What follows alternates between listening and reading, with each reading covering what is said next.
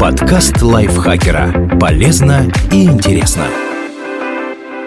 Всем привет! Вы слушаете подкаст лайфхакера. Короткие лекции о продуктивности, мотивации, отношениях, здоровье. В общем, обо всем, что сделает вашу жизнь легче, проще и интереснее. Меня зовут Ирина Рогава, и сегодня я расскажу вам про заблуждение о Древнем Египте, в которые стыдно верить образованным людям. Вошедшие в пирамиду ученые непременно умирают от проклятия.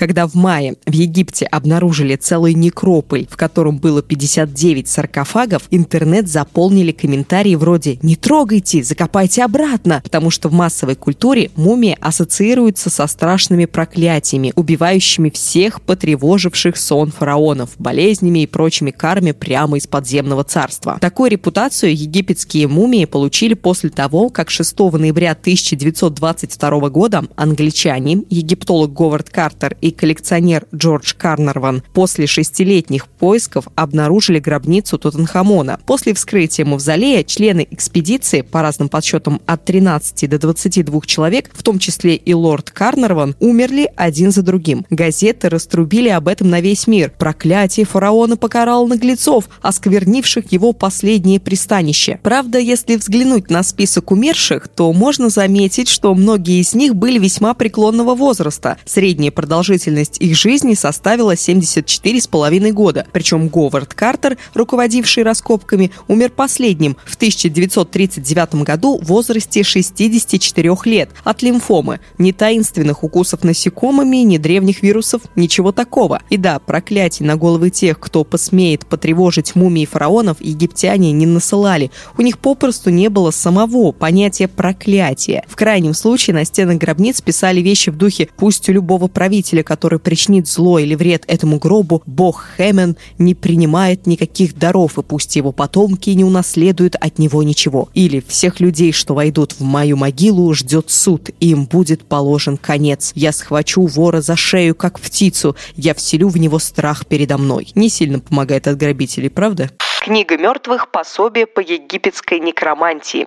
В отличие от зловещего подобия некрономикона, показанного в фильме «Мумия», тот том настолько ужасен, что запирается на ключ. Настоящая книга мертвых – это сборник погребальных песнопений и руководств по изготовлению мумий. Также там указывается, как усопшему вести себя в мире мертвых, чтобы боги Анубис, Осирис и Маат были к нему благосклонны, и как дойти до суда богов в целости и сохранности, избежав потусторонних опасностей. Поэтому этот сборник папирусов еще именуется «Книга грядущего дня» или «Книга выхода в свет». Еще «Книга мертвых» содержала нравственные наставления о том, как себя следует вести, чтобы боги были довольны. Так что это еще и список моральных заповедей. А вот заклинаний для оживления мумий и насылания проклятий там, к сожалению, нет мумифицировали только фараонов и знать. Считается, что чести стать мумией, замурованной в саркофаге, удостаивались только египетские цари, максимум их приближенные. Но это не совсем так. В Древнем Египте считалось, что мумифицировать человека значит обеспечить ему вечную жизнь на полях Иалу, нечто вроде египетского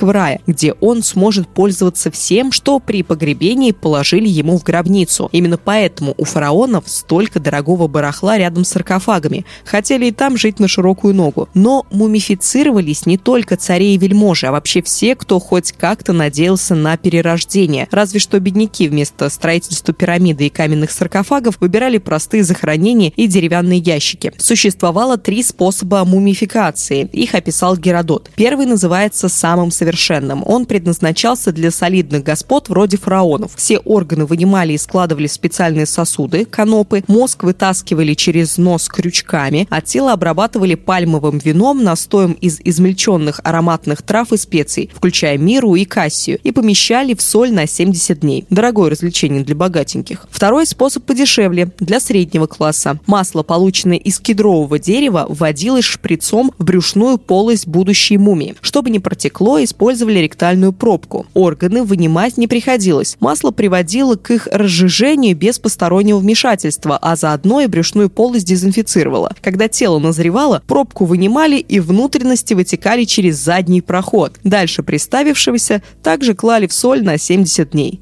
И третий способ – бюджетный. В кишечник вводили специальный раствор, чтобы убить находящихся там бактерий и остановить разложение. И сразу отправляли тело в соль. Дешево и сердито. Кроме того, Геродот упоминает, что сразу отдавать усопшего бальзамировщикам было не принято во избежание различных казусов. Вот что написано у Геродота. Тела жен знатных людей отдают бальзамировать не сразу после кончины, точно так же, как и тела красивых и вообще уважаемых женщин. Их передают только через три четыре дня. Так поступают для того, чтобы бальзамировщики не совокуплялись с ними. За компанию с умершим могли забальзамировать его любимую кошку, собаку, птичку или целого крокодила. Типичные фараоны и жрецы – загорелые полуобнаженные атлеты. Если вы посмотрите какой-нибудь фильм о Древнем Египте, то заметите, какими изображаются фараоны и их вельможи в современной культуре. Все как на подбор. Красивые, мускулистые и подтянутые молодые люди со смуглой кожей, лоснящиеся от масла. И царицы им подстать – смуглые, черноволосые и темноглазые красотки. Но на самом деле египетские цари с приближенными, во всяком случае многие из них, не были столь уж привлекательными. Диета фараонов в основном состояла из пива, вина, мяса, хлеба и меда и была очень богата сахаром. Исследования мумий показывают, что многие египетские правители имели избыточный вес, страдали диабетом и вообще были не самыми здоровыми людьми. Однако ожирение служило поводом для гордости, а не стеснения. Иногда высокопоставленных сановников Египта изображали со складками жира. Это считалось признаком успеха, ведь такие люди могли много есть и не заниматься физическим трудом, пишет Тереза Тереза Мур, востоковед из Калифорнийского университета в Беркли. Взять, например, знаменитую царицу Хатшепсут. Статуи изображают ее изящной и стройной молодой красавицей. Однако умерла она, будучи женщиной лет 50, страдающей от облысения, сильного ожирения, диабета и кариеса, зато с готичным черным маникюром египтяне курили табак до открытия Америки. Как известно, табак до 16 века рос только в Северной и Южной Америке, точно так же, как и кока. Тем не менее, в интернете можно найти пару занимательных фактов. В 1976 году палеоботаник Мишель Леско обнаружил в брюшной полости мумии Рамзеса II частицы никотина, а в 1992 году токсиколог Светлана Балабанова якобы нашла следы кокаина, гашиша и никотина на волосах мумии жрицы Хинутауи, а также нескольких других мумий из того же музея. Видимо, египтяне в прямом смысле открыли Америку лет эдак так 2800 до плавания Колумба, или нет? Египтяне и правда занимались судоходством, но в Америке не бывали. Они все больше плавали по Нилу и у берегов Африки. Повторные исследования мумии Хинутауи ни кокаина, ни гашиша в ней не обнаружили, так что эта находка была либо ошибкой, либо мистификацией. А вот никотин в мумии их действительно имеется. Видимо, он попал в них при бальзамировании. Египтяне знали и использовали такие растения, как индийский женьшень и сельдерей пахучий. Они тоже содержат никотин, хоть не в таких количествах, как табак. Так что нет, египтяне не курили, зато пили очень-очень много пива и проводили религиозные церемонии и фестивали в честь Бастет, Хатора и Сихмета, основательно напившись, и не стеснялись документировать этот факт. Так, на фреске в одной из египетских гробниц была изображена женщина, которую рвало от чересчур обильных возлияний. При этом, судя по сопровождающим надписям, она просила еще 18 чашек вина, потому что горло ее стало сухим, как солома. Ученым даже удалось найти древнеегипетские пивные дрожжи, захороненные в очередной гробнице. Они выжили, хоть минули тысячелетия с тех пор, как их поместили в кувшин. Их удалось культивировать и сварить пиво по рецепту, заботливо записанному египтянами. Получился напиток светлого цвета, шипучий, выглядит выглядящий почти как вино и вполне неплохой на вкус.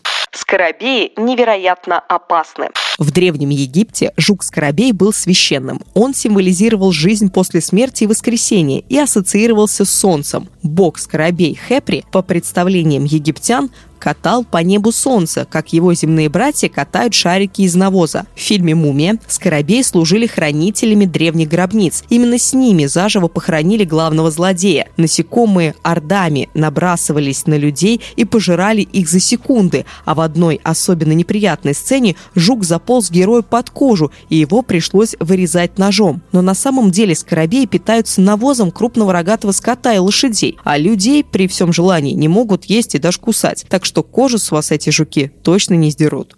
Пирамиды наполнены хитроумными ловушками.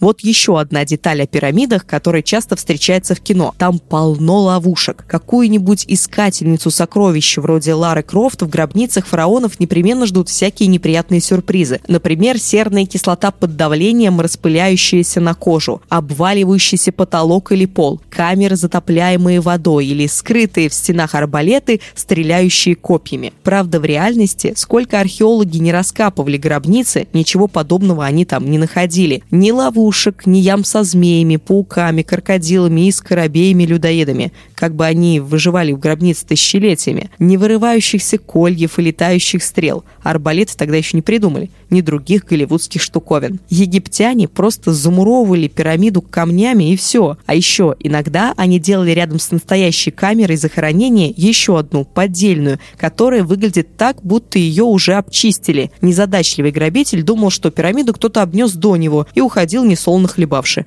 Вот и вся охранная система. Нос сфинкса отстрелили солдаты Наполеона.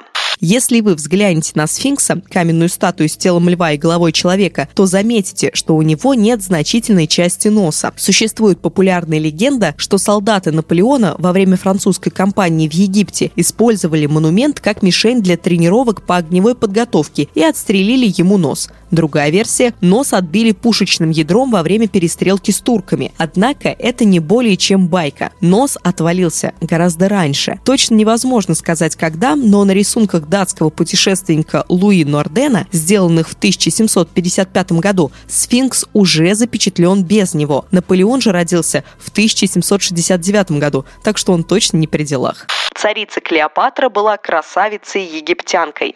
Если спросить кого-нибудь, кто самая известная египтянка на свете, наверняка будет названо имя Клеопатры. Это была последняя царица Египта, славившаяся своей красотой. Ее образ легко представит любой, кто видел фильм про Астерикса и Обеликса. Вот только это не совсем правильный образ. Клеопатра не была египтянкой, она была гречанкой из династии Птолемеев и управляла Египтом на закате его эллинистической эпохи. Как ослепительную красотку Клеопатру уже выписал писал Плутарх, который ее видел только на портретах. Бюсты же, которые с нее ваяли, показывали, что у нее весьма заурядная внешность и характерный для рода Птолемеев нос с горбинкой. Зато она говорила на множестве языков и была довольно обаятельной. И да, Бюст, который часто украшают статьи о жизни Клеопатры в интернете, изображает не ее. Это царица Нефертити. Их разделяет больше тысячи лет.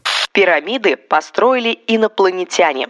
Никаких инопланетных технологий, не соответствовавших своему времени, египтяне не использовали. Для постройки этих громадин им вполне хватало известняковых карьеров, зубил и кирок из меди и кремния, а также кварцевого песка для полировки готовых блоков. Вес камней, из которых сложены пирамиды, составляет в среднем полторы-две с половиной тонны, и транспортировать их от каменоломли к месту строительства вполне посильная задача. У египтян были для этого неплохие дороги и деревянные волокуши, так что летающие тарелки тарелки были им без надобности. Еще пара интересных фактов о пирамидах. Их строили не рабы, а свободные граждане за плату. Если они не получали онную, то устраивали забастовки, и фараону приходилось раскошеливаться. А еще свежепостроенные пирамиды не были такими желтоватыми от песка, как сейчас. Они были белыми или кремовыми. Спасибо большое Дмитрию Сашко за этот текст он был полезен и интересен. Надеюсь, вам тоже. Если это так, не забывайте благодарить нас, ставить лайки и звездочки нашему подкасту, писать свои комментарии и делиться выпуском со своими друзьями в социальных сетях. Я на этом с вами прощаюсь. Пока-пока. Подкаст лайфхакера. Полезно и интересно.